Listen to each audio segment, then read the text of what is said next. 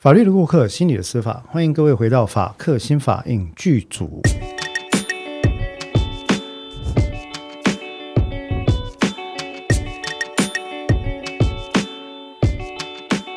呃，各位听众朋友，大家好，那欢迎各位再次回到我们法客心法影剧组的节目。那今天呢，一样哈，一如以往的呢，我们还是坚强的三人阵容。那另外两个行业呢，都是专业潜力上以及实际的金钱收入上，都会比律师要来的好很多的。并没有，怎么有这个事？这么真的并没有，虽然两个人纷纷否认，但是真的否认，真的没有。好，没关系。虽然两位都否认，但是我们还是让这两位我们的这个特定来宾或者共同主持人来跟大家打个招呼。第一位，请到我们的彭湘君临床心理师。大家好，哎，那接下来呢，是我们已经出席了好几次啊，以韩风为名的邓作家大家好，啊，好，呃，我们我们今天其实前几次，我想我们聊下来哈，也培养了一定程度的默契了，或者两位会觉得没有哈，那也没有关系了，没有默契也是一种默契。但是我们今天要讨论的第一部电影啊，其实是一部我觉得比较久的电影。这部电影呢，我相信呃。各位不知道有没有看过哈，但是它是属于一部比较老派的电影。这部电影的名字在台湾被翻译为《大法官》，可是我要先讲哈，这部电影的英文片名其实就叫做《The Judge》，The Judge。那么 “Judge” 这个字，其实各位知道就是法官的意思嘛？那你知道它被翻译成它这这部电影的名字叫做《The Judge》是有特别意思的，你知道是什么意思吗？在戏里面，儿子也这样子称呼他自己的爸爸。对。哦，Robert Downey Jr. 里面呃，这部戏有有三个我非常非常，其实好几个、应该说里面演员我都很喜欢。那这部戏里面我尤其喜欢的三位男性演员，包括主角跟配角啊，其中有一位是我想应该算相当耳熟能详，因为近年来你只要看到这个人，他几乎都在演超级英雄，也就是那个钢铁人的男主角、呃、，Robert Downey Jr. 那罗小罗伯道尼其实一直以来是一个算是在从影的路上是一个充满可能说有很多争议，我们不要讲争议，应该说很多故事的一个人物，因为他从年少开始以童星出道，到后来呢，他开始扮演像卓别林啦以及一些很有趣的角色，到最后他涉入了所谓吸毒或者是物质呃滥用的事件，然后在美国呢呃入狱等等啊，然后乃至于会后来他 bounce back。啊，可能十几年前开始接了钢铁人，然后把 Tony Stark 这个角色演得活灵活现之后，他跟这个角色几乎密不可分，一直到后来他在复仇者联盟，现在这样讲还有人跟我说暴雷的话，我就受不了了。他在复仇者联盟里面最后哦，爆雷了，壮烈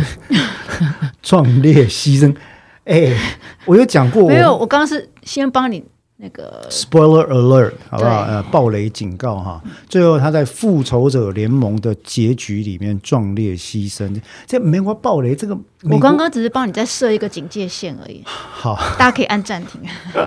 大家可以关掉。哎，但但 anyway 啊，小罗伯道尼其实演那个角色，一直演那些角色，一直以来其实我们都把他把这把他跟超级英雄连接在一起。但这个角色其实是他在演了十几年的超级英雄之后，出来又第一次演了非超级英雄角色的第一个角色。那同时，这部剧呢，也是他自己跟他太太创立公司哦，呃，Tim Downey 制作公司之后的第一部大规模的作业。好、呃，其实感觉上来讲，我本来以为说他会继续走这个福尔摩斯路线。你知道他自己有一个福尔摩斯系列，好像只有拍两集，对不对？你现在在筹备第三集。哦，哎，啊，然后他也投了一部非常有名的法律剧，叫做《Perry Mason》。Perry Mason 是美国呃最有名的律师侦探。然后 Robert Downey Jr. 他跟他太太就投了这部新的影集，目前第一季在 HBO，哎，这样好像没夜配。目前第一季在 HBO 也已经上映了，HBO 我记得是 HBO Max，就是订阅的这个也已经上映。我看了一下，其实我喜欢那个调性，但听说很多人受不了，因为它没有很刺激。对，没有很推理，没有很多的法庭辩论，那难免，因为他他演的是 Perry Mason 在变成法庭辩护律师风云人物之前落魄潦倒的那段时光啊。那其实我个人是还蛮喜欢这种设定的，但无论如何呢？Downy 在二零一四年呃所演的这一部法官的 judge，就像刚刚邓作家讲的哈，作家比较容易注意到那种细节。其实这个片名来自于剧中的这个呃罗伯呃劳勃道尼小呃小劳勃道尼对他的父亲的称呼，他叫他爸爸不叫爸爸的名字，也不叫 Mr. Palmer。有些有些比较，我们我们知道在中呃在美国哈中西部有些比较着重伦理的那种家族习俗，他习惯会请儿女辈叫他的爸爸叫 Mr. 啊某某先生，或大家族会这样，但是他也没有，他就叫他爸爸 The Judge。啊，他跟他哥哥讲话的时候，The Judge 啊，就是那个法官哦，他叫他自己的爸爸叫那个法官啊，那个法我们家那个法官。那可见得这部片电影的片名就在讲这件事情。他想第一个带给那那个观众的问题就是说，哎，为什么一个儿子在当辩护律师，一个爸爸在当法官？那为什么儿子跟爸爸就会会称呼会说那个法官？他们之间的父子之情是怎么走到这个地步的？那一样了哈，我想，但我们也先简单讲一下，就是说这个片的一个剧情大纲啊。其实它大意，我觉得是里面有几条线在走啊，我觉得还蛮有意思的。呃，Robert Downey Jr. 这个人演的是一个在芝加哥，等于是大都市，职业相当成功的刑事辩护律师。那我必须要跟各位的听众朋友讲一下，刑事辩护律师在美国的处境，还有英国的处境，跟在台湾完全不一样。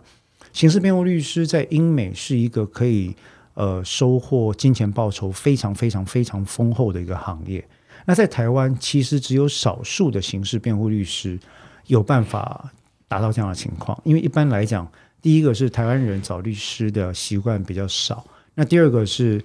在台湾，大部分重大刑案啊，除了金融类的事件之外，绝大多数重大刑案的当事人他付不起钱，所以这一类的重大刑事案件在台湾多半会以公益事件，或者是辅助案件，或者是法院指定义务辩护的形态来呃进入到某些愿意接的律师手中。那那个金钱报酬其实是非常可怕的低啊的低。那我们也提过，可能日后到了这个国民参与审判的时候会更低了，就是。一个事务所的三个律师花一个月做一个案子，结果收了五万块，那也就是一个人一个月一万六左右，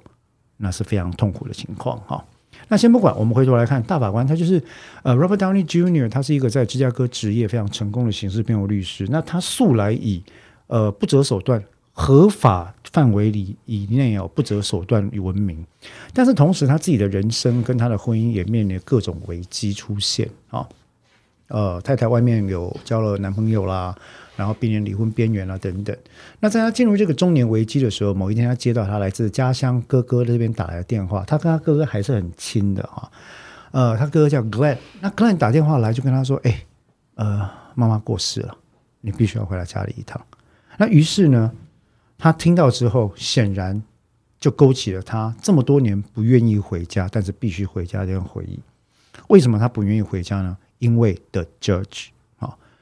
那回到家之后呢，其实他当然就是呃行礼如仪的去悼念他的妈妈哈，然后也试着就是说看家族里面能不能有一些沟通和互动。可是因为他跟这个 judge 啊的 judge 他的父亲之间的沟通的互动实在太过冷淡，怎么样冷淡呢？你会看到他的父亲站在他母亲的墓碑之前，表示哀痛之情。他的父亲作为那个小镇上为大家所尊重，已经做了三十几年的法官了，很受到尊重。他对每一个人都表现的非常非常的有情感，唯独对这个二儿子，他是非常的冷淡。啊，那看到这一幕，其实已经在中年危机濒临发作的这个小萝卜道尼，当然就呃更加受不了。于是母亲的葬礼一结束之后，他就很想要赶快离开这个地方。就在他离开之前，这个小镇的检察官派人通知他说：“你父亲因为涉及一宗酒驾致人于死的杀人案件，我们把他列为嫌疑犯。那你要不要来辩护这个案子呢？”于是他留了下来。那就从这个案子展开了一系列的他追寻这个案件真相，同时也反省跟检视他这么多年跟父亲之间恩怨情仇的这个内容。这个剧情大概是这个样子，好，那湘君是没看过了，可是里面有一幕，其实我我自己在看是非常的，我觉得非常非常感动。我看到那一幕，其实我有点控制不住，就是说，呃，他父亲跟他之间的关系是非常的尖锋相对，非常的硬，非常的冷啊。但是慢慢慢慢，他发现说，诶，我爸爸被控，他是一个很受人尊重的法官，然后他被控酒驾之后，或者他们英文叫做 under the influence，driving under influence，或者是 driving while intoxicated，D U 呃呃，就是所谓的这个呃酒驾哈，或者服用药物之后，好像他应该只是肇事逃逸嘛。没有，他那个时候好像还一开始是怀疑是这样子哈。那他被控不只是肇事逃逸，甚至有可能是故意要去撞死，不知道是不是故意要去撞死那个人。为什么怀疑被他杀死或者是致死的对象是故意，或者是有可能是不排除是故意呢？因为这个人就是在几十年前被这个法官本人哦，呃，本来是一宗重伤害事件，但是法官在看到这个人的时候，想起了当年离他而去叛逆的二儿子，吸毒的二儿子远离他而去，哈，就是送进少年关护所之后，后来关了出来就离家了。那他看到这个加害人，就想到他二儿子，于是本来应该重判以示惩戒的呢，他只判了他三十天，好，就是很比较轻的拘役，心里满怀希望说，嗯，或我希望这个人，我看到这个人就想到我的孩子，我希望他能改过自新，好，改过迁善。但是没想到，这个被告出来之后呢，除了后来去把原本他加害的对象真的杀死之外，啊，其实就是一个情感关系之间呢去杀害对方，等于就是有点像 DV 了哈，domestic violence 的加害事件之外呢，后来呢还来跟这个呃法官讲说，嗯，告诉我你太太的坟墓在哪里啊？啊，我如果有空的话，我说不定可以到她坟上撒两泡尿之类的，然后让他整个人就是完全就就就 lost，就是失去控制。那随着 Robert Downey Jr. 的角色去啊、追寻这个脉络之后，他开始发现了父亲过去的案件跟这个被告之间的关系背后的动机，竟然似乎跟他有关。于是当年他如何误入歧途，自己去吸毒，然后因为吸毒而影响到哥哥的职业棒球生涯，因此而遭到父亲的管教。父亲坚持要严格的教育他，哈，本来可以不用送进这个所谓勒戒或者少年关护所，那他就是硬把他送进所谓的少年监狱里面去，让他在里面度过了非常痛苦的一段时光。离开之后，他决心跟父亲断绝关系，远走他乡。那最后也算功成名就啊。那回到这边之后，他开始检视这一连串过程。到里面后来，他发现父亲罹患了大肠癌，但是这件事情他不想跟人家讲，也在进行化疗，他也不想跟人家讲。那这一段内容是到最后，他传他被告的父亲作为证人上法院，坐在证人席，硬是被他逼问出来的啊。那里面当然就是有一段，他父亲因为接受大肠癌的治疗，所以在厕所里面呃失禁，大便失禁的情况。然后 Robert Downey Jr.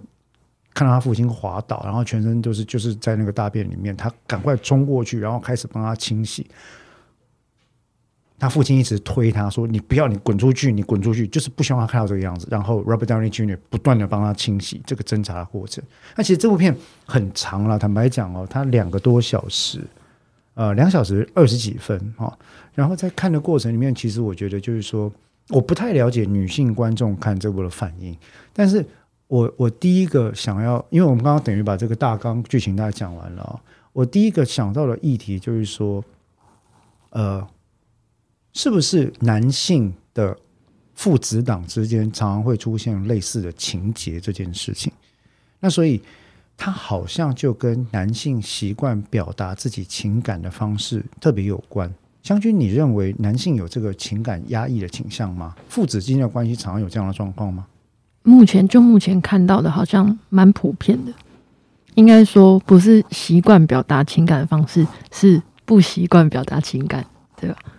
男性不习惯表达情感，为也不被鼓励做这件事情。为什么？为什么男性既不习惯表达情感，也不被鼓励表达情感呢？嗯，就是说以一个传统的性别气质来讲，就是比较刻板印象的性别性别气质来讲，去表达自己内心的比较脆弱面的感受，这其实是跟所谓的阳刚之气是比较违背的、啊。嗯，那那男人男性为什么一定要有阳刚之气呢？对啊，这是一个值得探讨的事情，所以我刚刚才会特别强调，这是一个刻板印象下传统的性别气质的印象。对，因为因为感觉上来讲，似乎长久以来好像是很多在很多东西在台湾是用一种啊，从开天辟地以来啊，哈，然后这个呃无极生太极，太极生两仪啊，然后清气上升，浊气下降，分了阴阳之后，阴跟阳就是要照阴跟阳的方式来做嘛，哈，所以男性就是要刚强、坚强、勇敢，不可以哭，要扛起一切的重担，无怨无悔，不发声音，严肃，不要讲话，没有感情。啊、再多的痛都是自己在想办法 manage。那女生就是要温柔似水，照顾，然后很温暖，然后具有一个母性的光辉，等等等等。我想这些都是所谓传统的刻板印象。那嗯在这个里面，其实对于男性角色的定义这件事情哦，很多时候就会影响到家庭内的权力关系。那如果我没记错的话，我之前跟邓作家在聊天的时候，因为邓作家自己也是妈妈哦，我们在聊天的时候，他他哎，你刚刚皱眉了，我揭露你母亲的身份是还好。你你把刚刚问题提完 好，没，我我其实应该要这样讲，就是说邓作家自己也是个妈妈，那他曾经跟我讲过说，他观察到一个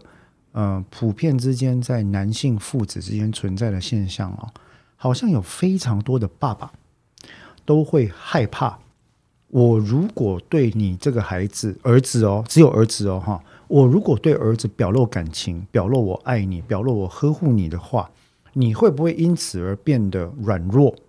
呃，没有办法像我那么坚强，呃，不能保护家人，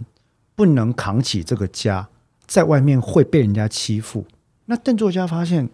他有观察到，不，其实大部分男生没有像你想的那么深，那么那么全面。大部分，我我我要强调，这大部呃不是所有的人，其实哈，呃，对对对不起，我打个岔哈。邓作家因为上我们的节目次数还不多啊，他不知道我们这个节目很习惯得罪人，所以邓作家在讲话的时候都会非常的就是说啊，不是这个不是，但是我其实讲这这个是你的个人意，见，我的意思是说，不用担心。对，哎，就是说，呃，有些爸爸单纯的可能只是想说，我不要我的儿子（括号不像个男人），好、嗯这个是一个内心的莫名的恐惧。我说他是莫名，就是说他其实没有来由，他并不是说小男孩在哭，碰到挫折掉眼泪，就代表他将来（括号不像个男人）。会你邓作家你所观察到的这种情况，会不会跟男性自己被规训出来的刻板形象，以及上一代对他的教养过程、对他的传承，嗯，所模板化之后造成的形象有关？除了上一代，我觉得社会期待也是的就是不只是来自于自己的原生家庭的长辈，整个社会的期待，也就是希望男生像个男生，女生像个女生这个意思。然后呢，呃，我现在我如果如果我们回到只是小孩子好了，小男孩，我其我自己是非常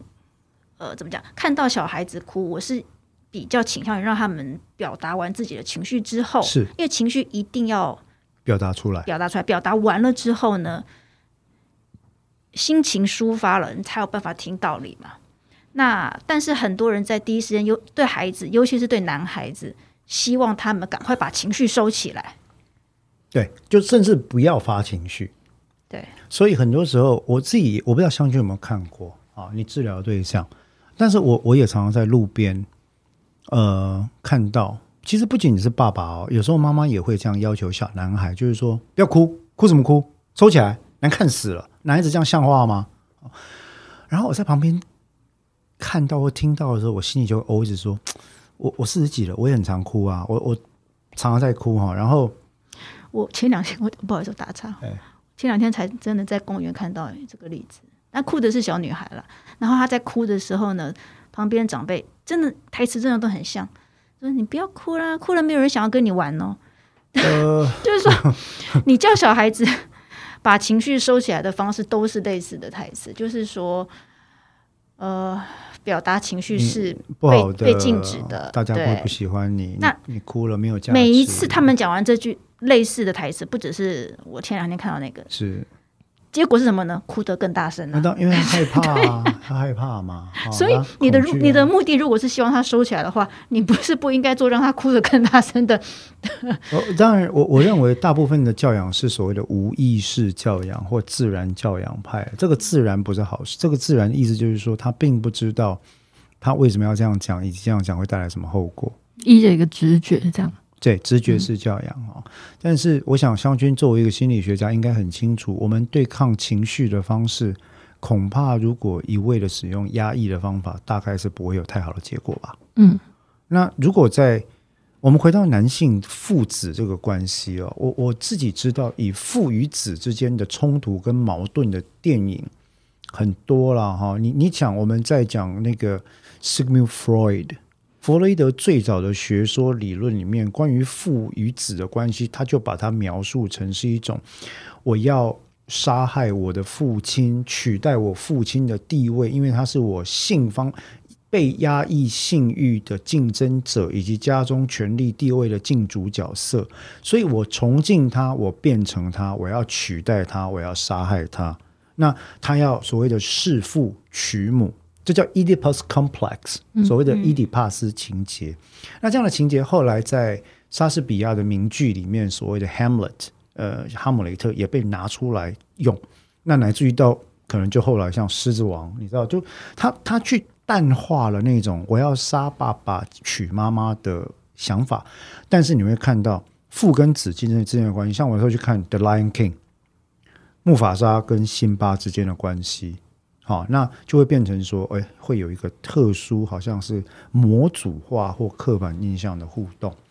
木法沙就会跟辛巴讲说：“哎，天上的祖先在看着我们，你要有一个王子的样子，你要有一个狮王的样子，你要有一个以后要变成带领呃狮群啊的这个王的样子，这都是一种男性的话语，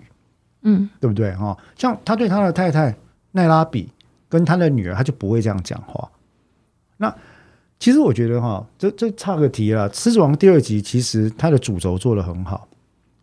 辛巴是一个比较有阴柔气质的狮子领袖。其实你会发现，辛巴是一个比较有阴柔气质的狮子领袖。到了他女儿这件事情之后，辛巴的教养方式跟木法沙教养他的方式是完全不同的。他就是比较开放、比较温和、比较温柔、比较让你去发展哈。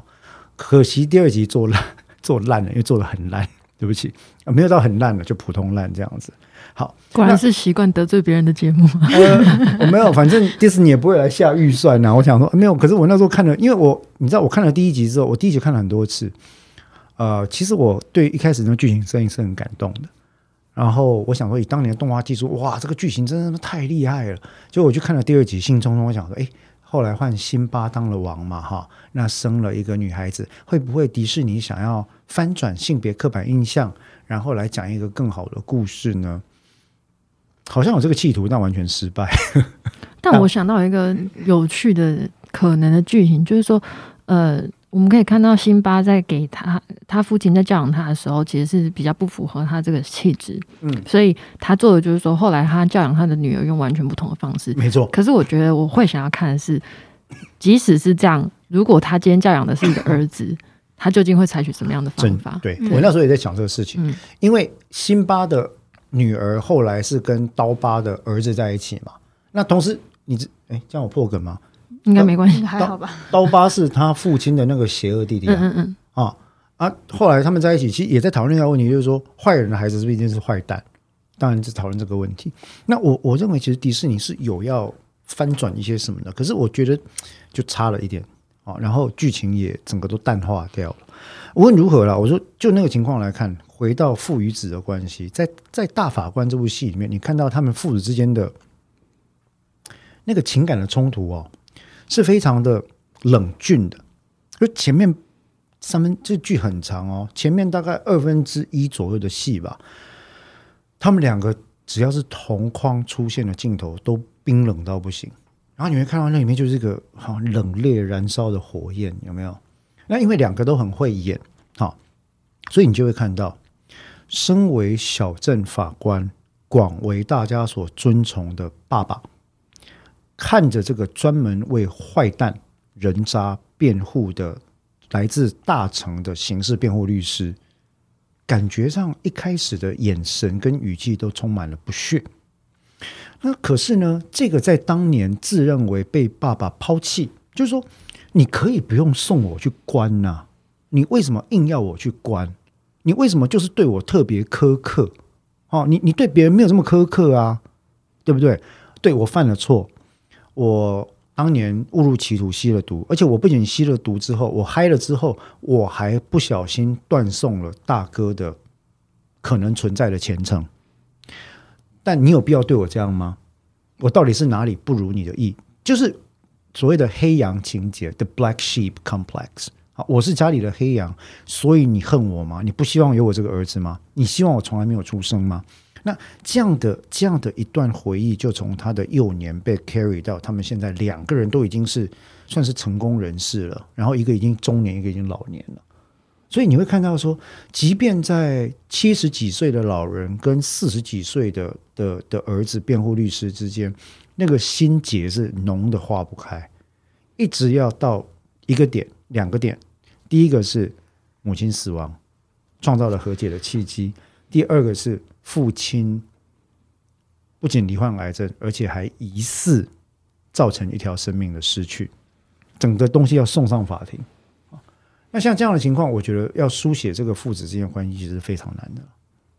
我觉得这件事情，呃，牵涉到一个我觉得蛮多人都会有的一个挣扎跟迷失，就是有关于接纳跟改变这两者的冲突。就是我觉得这个刚刚我们讲到这个代间传递的教养方式，尤其是男性对男性、父亲对儿子这件事情，就是说他呃比较像是一个包装层层包装的爱。层层包装之后，它变成一个期望的形式出现。这个、这个词用了层层包装的爱。可是香薰，我的问题是我我自认为我也是在层层包装的爱底下长大的一个中年人。嗯，但是爱被层层包装到无法辨识之后，他对于收受者来讲，还能以爱的形态被接纳吗？是啊，所以问题就在于说，就是刚刚你提到那个律师，就是这个主角。我想他小时候在被送进去的时候，他大概呃所有看到的都是觉得他其实没有被当成一个独立完整的人在对待，因为会变成好像是说，呃，对，因为我毁了大哥的前程，我不符合你的期望，我做了一个社会不被接受的事情，所以种种种种都是他人，可是我自己是没有被看到的，所以他有可能是会觉得说，呃，因为我。你现在着眼的都是别人的利益、别人的前程、社会的期望，都里面都没有我作为主体这件事情，所以你就把我抓去关。嗯，可是可是在爸爸的眼光来看，哈，他可能会有不同的想法。就是说，我自己的感受很深，是因为我认为有一整个世代以前的男性是因为没有受过训练，所以他不知道该用何种方式去跟他的。同一性别的后代传递这个爱，就是说，嗯、这个当然是我的主观观察。可是我自己观察的范围，你会发现啊，大多数我认识的爸爸，在对待女儿的方法，跟在对待儿子的方法，不管是使用的语言技巧、教养方式、期待，然后呃技能的赋予跟训练，以及对未来的理想这些东西上，都有着截然不同的嗯的路径。我跟你呃，但是你现在这个讨论的前提是，不管是父还是母，作为家长，他们是有爱的，只是表达方式。但是我没有，我没有这么的，就普遍来讲，没这么没这么乐观吗？呃，对你必须要承认一个现实是的的确有可能，的不是不管是上一辈还是现在我们这一辈。当父母不是不见得是每个人天生对孩子是感觉有那么多的感感情有那么满的，我同意。对，所以当然这个时候听众朋友就会要我问你一个问题，他们会想问吗？他们没有想要问。听众朋友会想要问你，就是说，邓作家，你刚刚说有些人对小孩的爱没有那么满，那他们为什么要生我刚刚没有使用“爱”这个字，我说他们对他孩子的感觉，因为你讲到爱的话，很多人就会觉他们得我有啊，我闹没有。他们对他们孩子的感觉如果没有这么满的话，那你认为为什么他们当初要生小孩呢？这是一个大家都要走的流程。啊，所以所以对，是我是说很多人有些人是这样想，有些人的确这样想，他们只是有些人可能也知道这点，有些人可能不知道这点，你知道吗？有些人甚至自己不知道。但是不管是哪一个世代，人要把结婚、生子、成家完这个流程走完，是他们觉得要应该要走的。就它是一个 default 值嘛。就是人生设定你要走完每一关卡，对，就是时间到了，你就会走到那个就是说，如果如果我在这个社会上跟大家不一样，譬如说我没有结婚，我没有生小孩，我就会有些人会觉得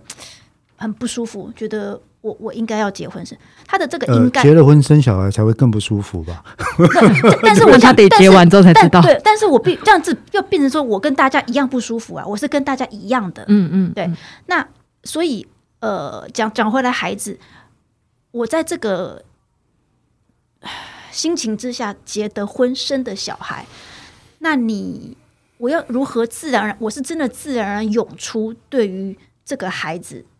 那个，因为那个感那个感觉是真的是自然涌出的。是那有些人你必须认清这个事实，就的确他没有办法有这个感觉，或者是感觉没那么满。我同意我同意，因为因为人的面貌真的是多元而不同。我们很多人社会当中有很多人可能会一厢情愿的认为说，因为因为其实我刚刚代替乡民问你，是因为我们常常会被问嘛哈，就是说有时候我们有可能会帮被控虐童的父亲母亲来做辩护。那这个时候呢，乡民的著名的这个二阶段论证就会出来。第一个，你既然当了父亲母亲，你应该爱他到至死方休才对。第二个，你如果没有办法爱他到那么满，你就根本不应该生他。所以你今天只要对他做出了什么事情，你就该死。这是一个常见的，大家应该说一般社，我不要讲乡民了，然后贬义。其实一般社会的人想法多半也是这样。当我们在很风凉的在旁边看一个戏的时候，就觉得说，哎啊，这个爸爸妈妈这样做，哎呀，真的是人渣啊，真的是没有人性啊，等等哦。可是刚刚邓作家，我觉得点醒一件事情，就是说，第一个人是有不同的，第二个有可能他并他当初只是认为说，他没有期待到会发生这样的事情，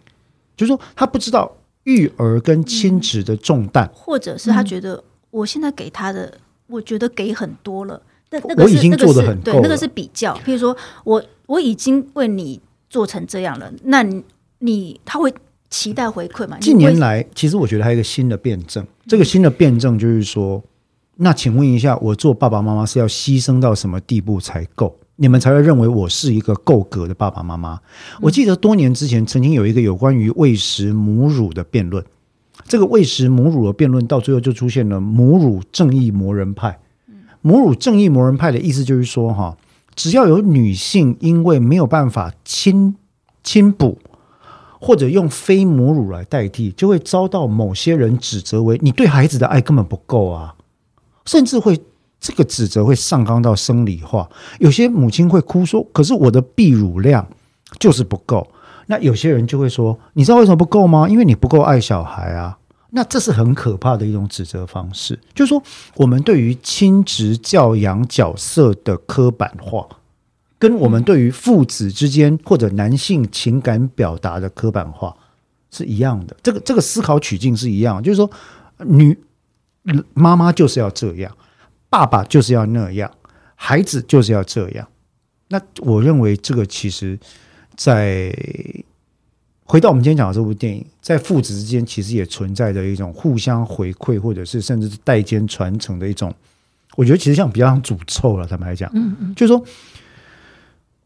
我们刚刚在讲说，这个做爸爸的法官的 judge，他一定觉得我没有亏欠你这个儿子什么啊，我好你嫁，我好你情，我好你赢，我好你受教育，对不？我又没有虐待你，我又没有侵害你，你一切的需求我都供应到好，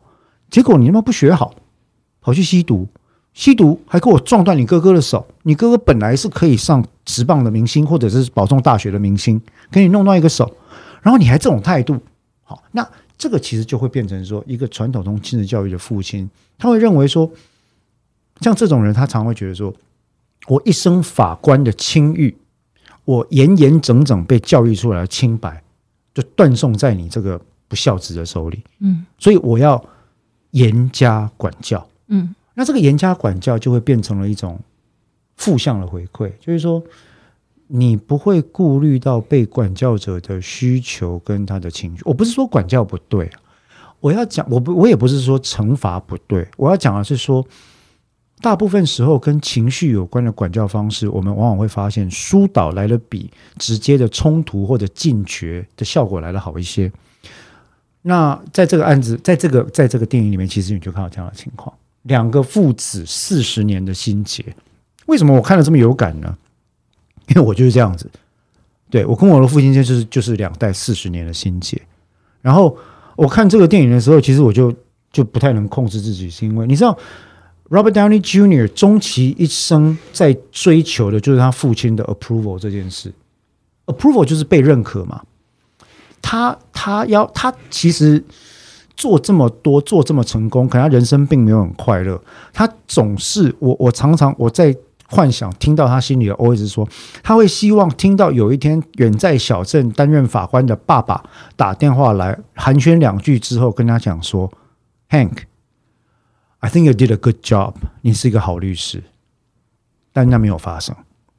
在本剧当中，一直到最后，他爸爸。呃，化疗到一定的阶段，那生命也走到一定的阶段地步之后，才终于跟他讲了这句话。然后在剧中，当然这是一个完美的戏剧的和解点，就是他在生命的最后对他的儿子做出了 approval。那这个 approval，他儿子终其半生所追求的东西，他拿到了，所以从此他得以跟他自己和解。好，就是像这样的情况。可是实际上来讲，在现实生活中，我所知道的案例都没有这种完美的下场。嗯，终其一生，这个和解是不可能的。对，就是你你我你永远拿不到这个 approval。那我这样讲不会不会有点冷血？我我我不懂为什么大部分的人真的都要一直不断的往回往回看、往上看，而不往前看、往下看。就是说。嗯，有些他寄存的事实，他就是你努努力过了。我现在讲的是说，呃，原生家庭的关系了，就是说，如果他就是这样的话，那也只能这样了。不，我我理解你的疑问，但是作为一个从这样的环境生养出来的孩子，我必须跟你讲，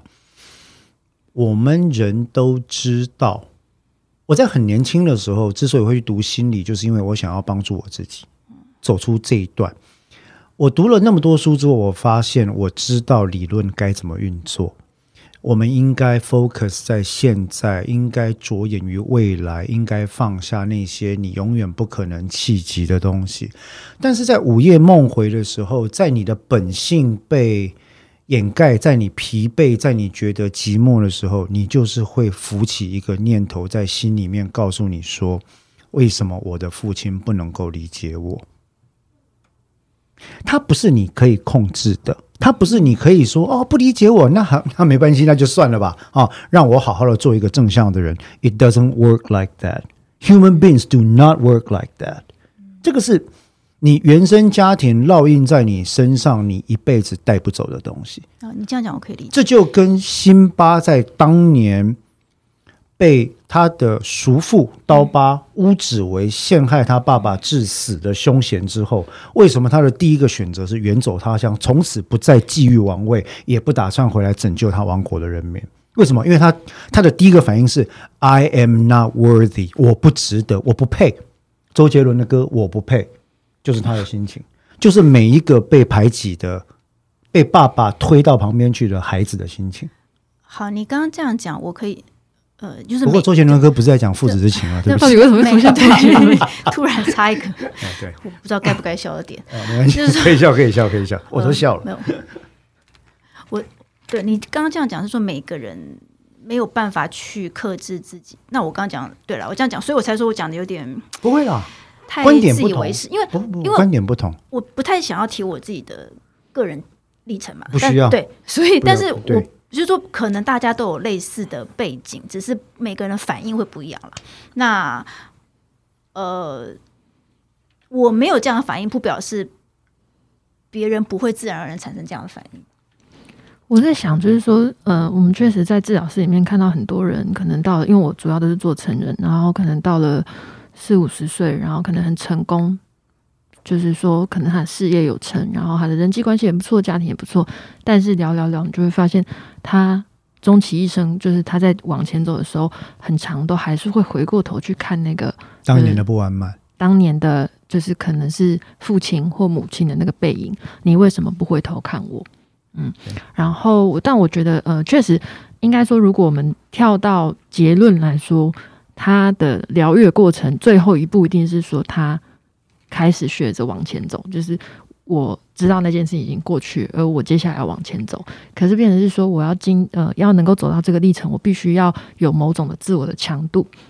某种的自我强度去接受，然后去放下，以及支撑现在的我。那这件事情。呃，会需要，他是确实是要这么做，但他会需要一个历程来走到这个阶段。而且，湘军这件事并不容易。我我我想请问，我想请问，那是不是说，其实有一对完整，我不要说完美，完完整的父母，在大部分人来讲，的确算少少数。譬如说，十个人当中，你问八个人，每个人都可以讲说，哦，我爸怎样，我妈怎样。不是，等一下，等一下，你你讲的完整的父母是形式上完整吗？不是，不是形式上，就是说他们。可能形式也不完整，但是这两个父母跟我没有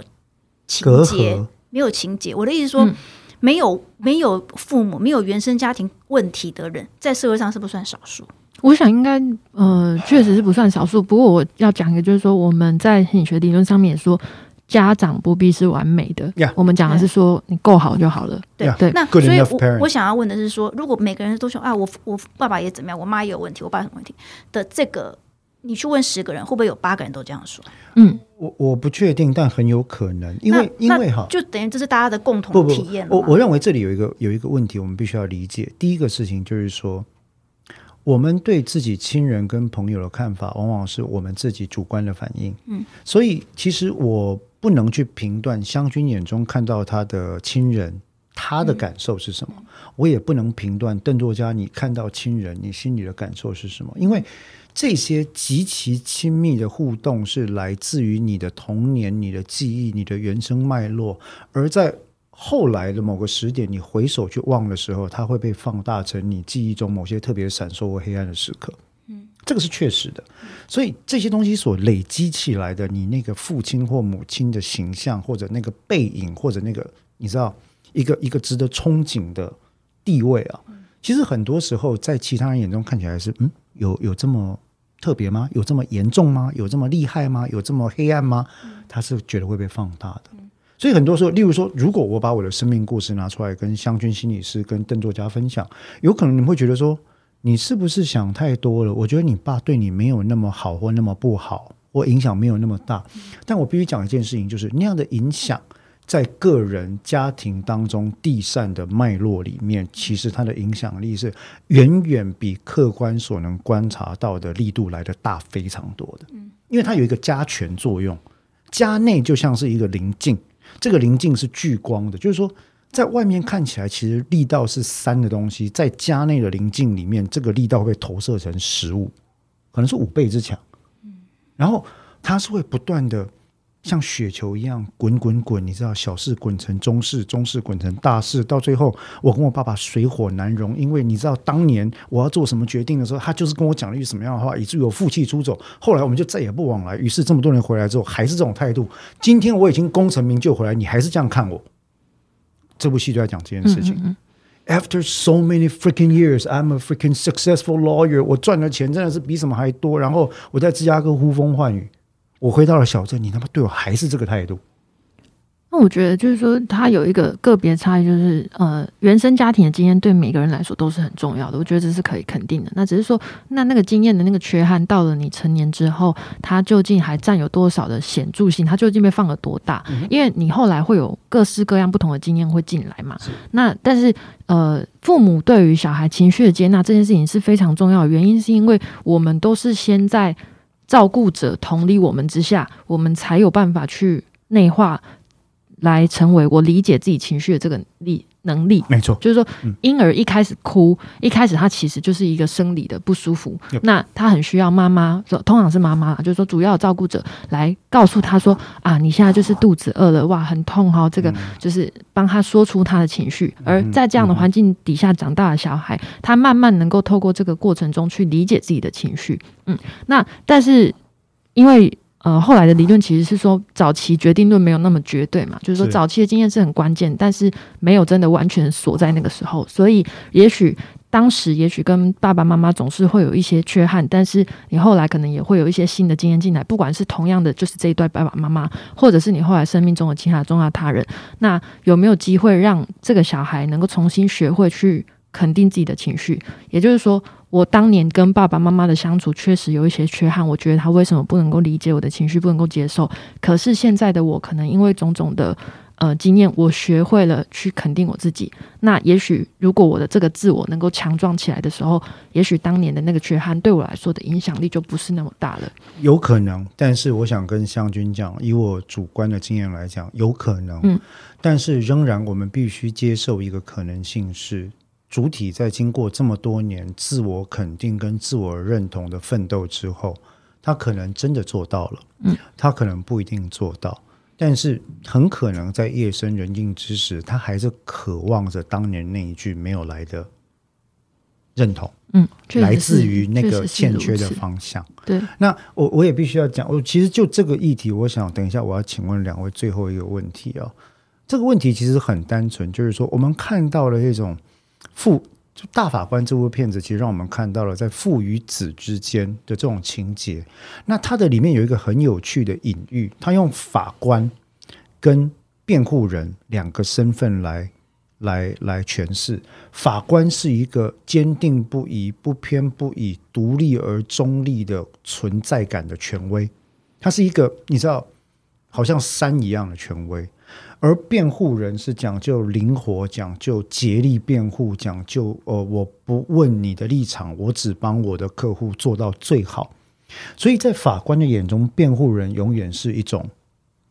堕落的存在，我卑鄙啊，哦，卑鄙啊，或者是你不问是非。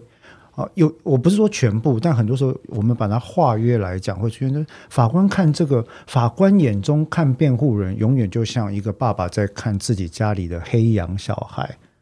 同样系出司法家族，为什么你这个人就是净帮一些坏蛋呢？好，那所以我觉得他这个隐喻做得很好，然后也告诉我们这个亲父子之间的情感轮回或螺旋是怎么样的毁掉两代半生。那我想要问你们的是说，好，我们描述了这个状况，那你们两位觉得能够做些什么来断开这个锁链呢？不要再把这样的情况递延下去，好吗？也就是白话讲，我爸爸这样对我，我不要这样对我的小孩。What can we do？我们可以怎么样给男性的听众们，或者是给所有的听众们一点，给你身边朋友或给你自己的建议，可以不要这样做，不要再把这个。你知道不好的教养方式再递延下去了，不要再这样对待你自己的男孩子了。有没有什么想法？湘君先来好了。虽然你还没有身为父母，但我想这个并不妨碍。嗯，我觉得第一个就是你觉察到这个传递啊，觉察绝对都是所有的改变的第一步。那另外一个就是说，呃，可以去重新，也许花一点时间给自己吧，就是重新去。正视自己过去和自己父亲的一些议题，你所受到的伤害，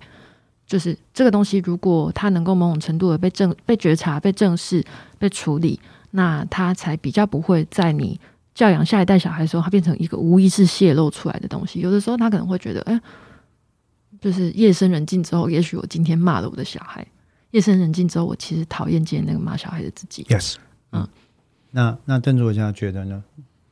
你直觉的想法，如何断开男性这个被诅咒的教养锁链？我真的是觉得小孩子，因为他还没有变成一个人类独立完整的成人。对，有时候会开玩笑想说，他们你要把他想成他是半人半兽，那他有很多东西都是直觉反应的。他会哭，有可能就是呃想睡了。你在他想睡的时候要硬要他吃饭，你要他想睡的时候硬要他走路。好，热了、累了、渴了、困了，这个都是身体需求。如果他在做这他需要这些需求的时候，在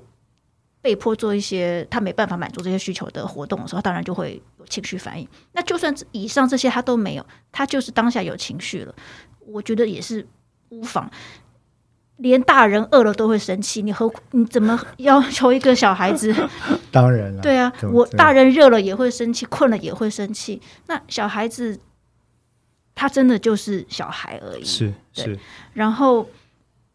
呃，我可以，我觉得我因为我个人的耐受力对小孩的在哭闹的耐受力是很高的，所以我会我不会想要立即的叫他们不要哭、不要吵、不要闹。是那。因为他当下的情绪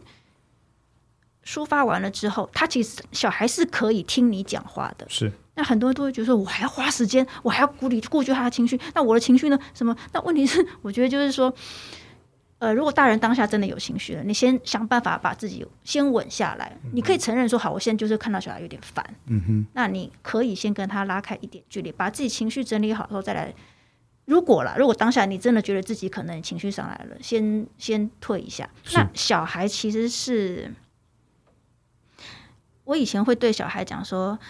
呃，没关系，你哭完哭完，你你再跟我说，就是你等他哭完之后，我再来问你，你刚刚是不是因为怎么样怎么样，所以才会怎样怎样？那他其实这个时候他哭完了，因为他哭久了，没有人看他表演，他也会有点就就哦，好哭完了，那我可以收起来了，就是或者哭够了，对。那你就可以问他，他这个其实大人的情绪稳下来之后，小孩感觉得出来的。是，对我我觉得其实刚刚不管是呃湘军或者是邓作家讲的，湘军提到觉察，觉察包括自己自己的情绪状态跟自己跟过去的关联，以及邓作家提到就是说有关于处理自己情绪跟处理孩子情绪这两点，我觉得都非常非常的正重要也有用。那我自己的感受是哦，其实我觉得有有另外两。两点建议，我也想提供给大家。第一个就是说，某程度来讲，我认为男性在教养上，特别是父子关系的建构之间哦，其实我认为男性具有一定程度的优势。这个优势的意思是说，我不知道这样讲会不会刻板印象，有可能了哈。我自己倾向于认为，男性往往在世俗的需求上更为幼稚，幼稚是一种表达方式，但你也可以把它描述成童心。童心跟纯质或纯真是有关系的，就是说看事情有时候比较直观，然后有时候比较容易跳进去啊。那这一点其实我认为是男生男性的，就是父职可以跟孩子做很好沟通的一种利器。就是说，我举举个例子嘛哈，我在跟我小孩沟通的时候，他们玩什么电玩，我会想知道；他们看什么动漫，我会想知道。我会把我会的东西跟他们分享，然后去听。去了解、去谈、去引出他们的的的看法，从中我会跟他们交换我对于这件事情的意见、我的情绪、我的感受、我的处理方式，并且偶尔我也会去跟他们分享我的脆弱，因为我要跟他分享我的脆弱，他才会跟我分享，他才有可能愿意跟我分享他的脆弱。所以，就知道脆弱是可以被允许的。对，嗯，那这是第一点，我觉得这是一个拉近距离，对于男性的朋友们跟你的亲。亲子角色跟你的孩子，尤其是儿子之间拉近距离，非常好的方法。大法官第一幕出来，他在看的就是小时候，因为美国的父子之间很常很常玩丢球游戏，catch 就是那个丢棒球游戏，所以棒球跟手套这件事情在美国代表了非常浓厚的父子关系的 bonding。这个父子关系的 bonding，其实我认为是没有年龄限制的。那我觉得，其实这永远是爸爸跟儿子之间一个一个强而有力的连接。好，就是说，哎。我有时候，我孩子可能之后也会变大，我会变老，可能到了我已经六十岁，然后他已经你知道三十了，然后我们还是谈说，哦，你知道当年那个什么任天堂怎么样怎么样？他他可以是，我觉得保留你纯真同志的一面，并不代表要牺牲你的成熟值。我如果愿意把这一面开放给我的儿子，他有可能会觉得说，我的父亲其实永远在心里有我的一块。OK，这第一件事情。第二件事情其实是这样子，我觉得很多爸爸害怕自己不完美，嗯，因为害怕自己不完美，或者是怨怨对自己不完美，所以因此要强化儿子不能跟我一样不完美，所以我不能容忍你跟我一样不完美，你要青出于蓝而胜于蓝，你一定要我一定要恨铁不成钢。所以我做得到的你要更好，我做不到的里面有一个人要给我做到。那这一切背后，呃，传统的父权主义的解释是说，this is kind of tough love，嗯，呃，艰辛的爱，或者是就是很很用很一种很你知道好像 cowboy 那种形态表现出来的爱，你好浪漫哦，你都是坚信父子之间会有爱的哈。会一定会有爱。我有我我很有爱，好吗？对我我的不我的意思说我，对我的胖儿子非常有爱我我。的意思是说，哇，可以不要讲他是胖儿子吗？啊，我对我的 这个呃帅气的儿子非常有爱。我的意思是说，呃，你你的前提都是亲子之间都是天生有爱的了。你你刚刚讲的那一点，我有放在心里面，所以或许我们有机会找一集可以聊一下。当你发现自己真的不爱小孩，但已经有了小孩的时候，嗯，该怎么办？或者身为小孩，那你就是会认清说，嗯，或许我的父母没有办法对我有那么满的感觉，好吧，那他只好我只好接受这个事。我，我觉得我们可以另外再聊，但那很不容易，是因为我觉得这是要跳脱一个非常非常难的一个角色，很不容易。那那我们今天没有，显然没有时间讨论，可是我觉得我们可以来讨论。但我觉得我还我很感谢，就是刚刚补充，就是说父母不一定爱小孩这件事情。就当然我们先天上面，呃，生理上面或演化上面机制会让父父母比较容易爱小孩，但是确实还是存在有这样子的父母。是哦，所以这不是一个理所当然前提。可是我想要补充的是说，我刚刚为什么会以这个层层包装的爱去讲？我要讲的是说，就算有爱，也可能会受到这个期望的包装，而让接收者接收不到。是嗯就是说，他有可能没爱，但是就算有爱，他也有可能也会发生这样的状况。是，嗯，因为他可能会觉得说，就是我我我还是会想要把就是刚刚那个接纳跟改变这件事情讲完，就是说，因为有可能是说我就算有爱，我会很担心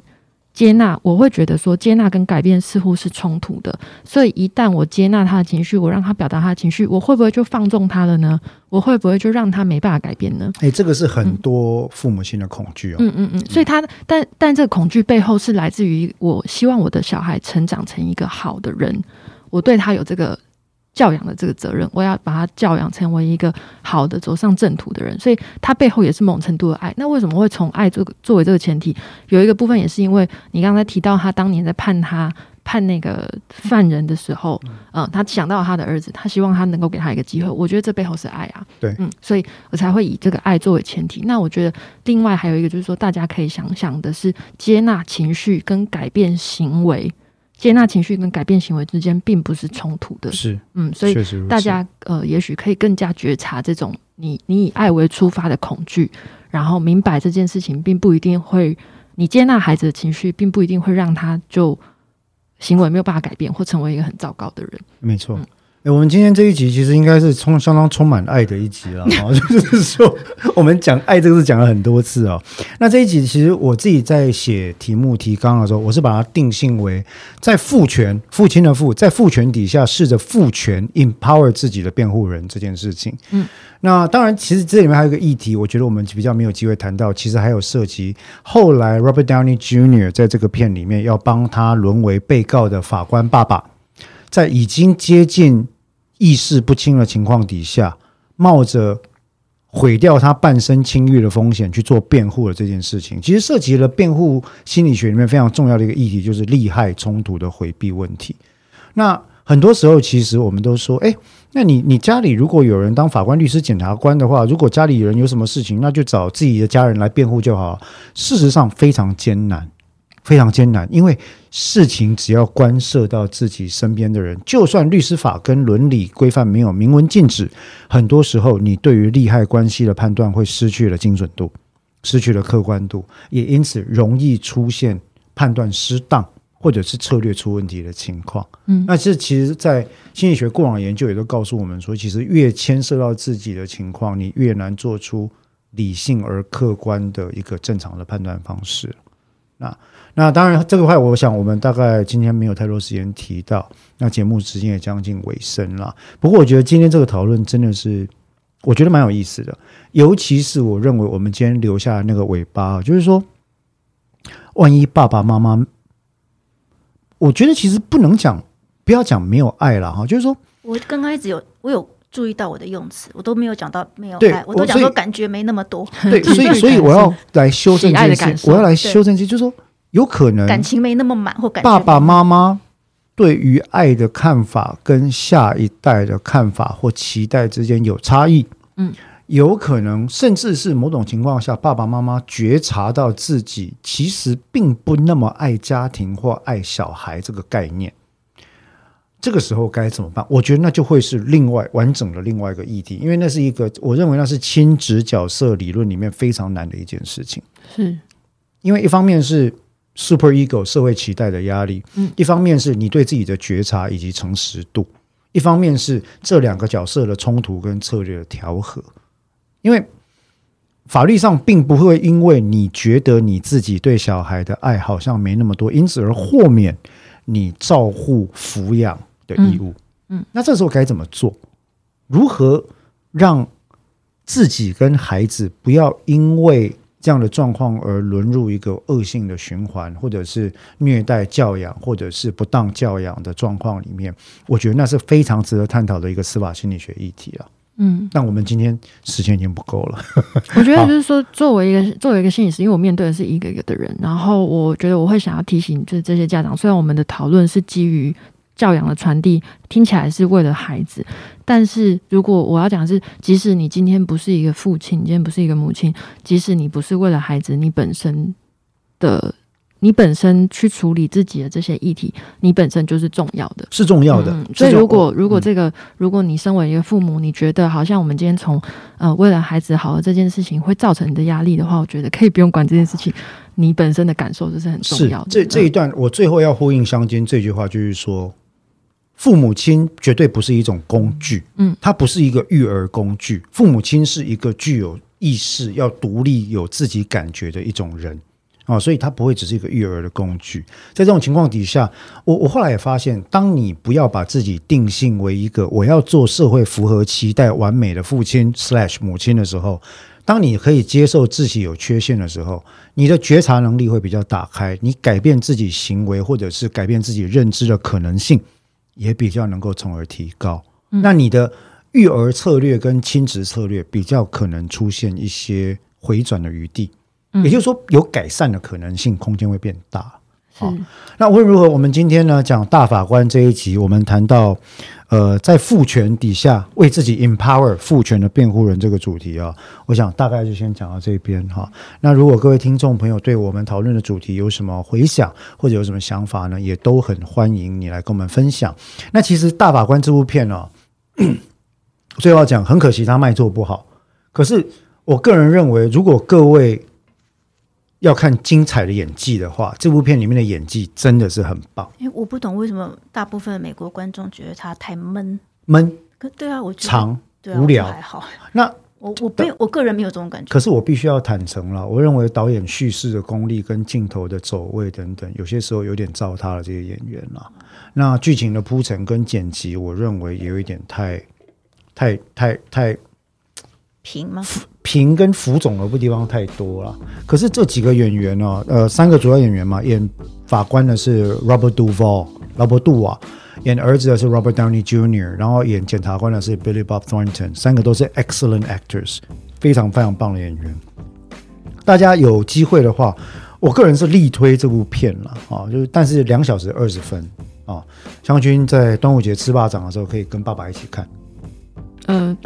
好，没有，这个是一个无聊的结尾，不用理我，没关系。好的，那我们今天的这个法科新法影剧组就到这边，谢谢各位的收听，拜拜。拜拜。拜。